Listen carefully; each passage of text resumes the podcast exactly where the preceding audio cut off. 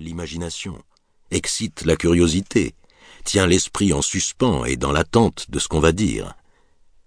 J'ai remarqué que les Italiens et les Provençaux, chez qui pour l'ordinaire le geste précède le discours, trouvent ainsi le moyen de se faire mieux écouter, et même avec plus de plaisir.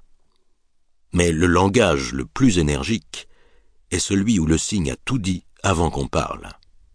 Tarquin, Thrasybule abattant les têtes des pavots, Alexandre appliquant son cachet sur la bouche de son favori, Diogène se promenant devant Zénon, ne parlait-il pas mieux qu'avec des mots? Quel circuit de paroles eût aussi bien exprimé les mêmes idées? Darius, engagé dans la City avec son armée, reçoit de la part du roi des Scythes une grenouille, un oiseau, une souris et cinq flèches. Le héros remet son présent en silence et part.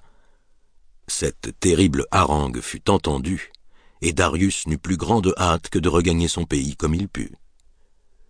Substituez une lettre à ces signes, plus elle sera menaçante, moins elle effraiera.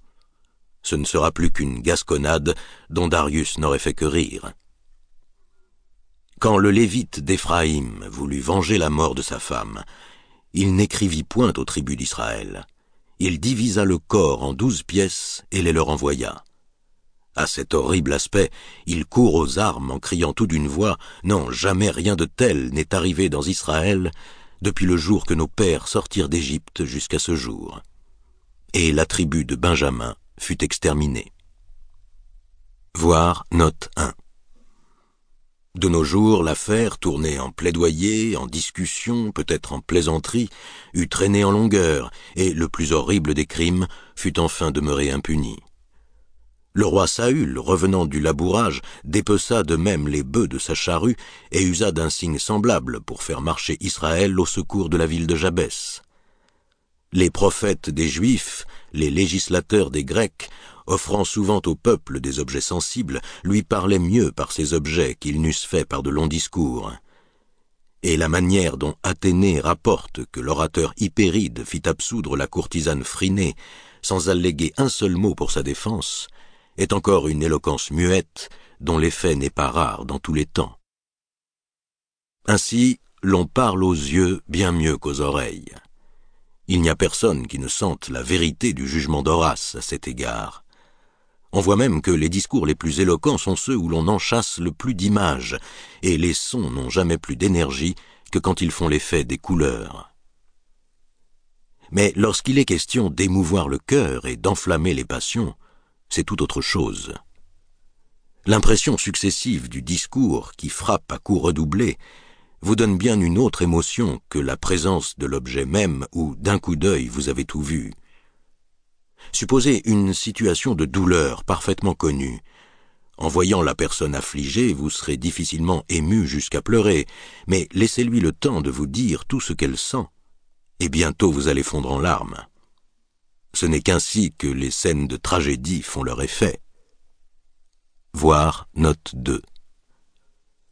La seule pantomime sans discours vous laissera presque tranquille. Le discours sans geste vous arrachera des pleurs. Les passions ont leurs gestes, mais elles ont aussi leurs accents, et ces accents qui nous font tressaillir, ces accents auxquels on ne peut dérober son organe, pénètrent par lui jusqu'au fond du cœur, y portent malgré nous les mouvements qui les arrachent et nous font sentir ce que nous entendons.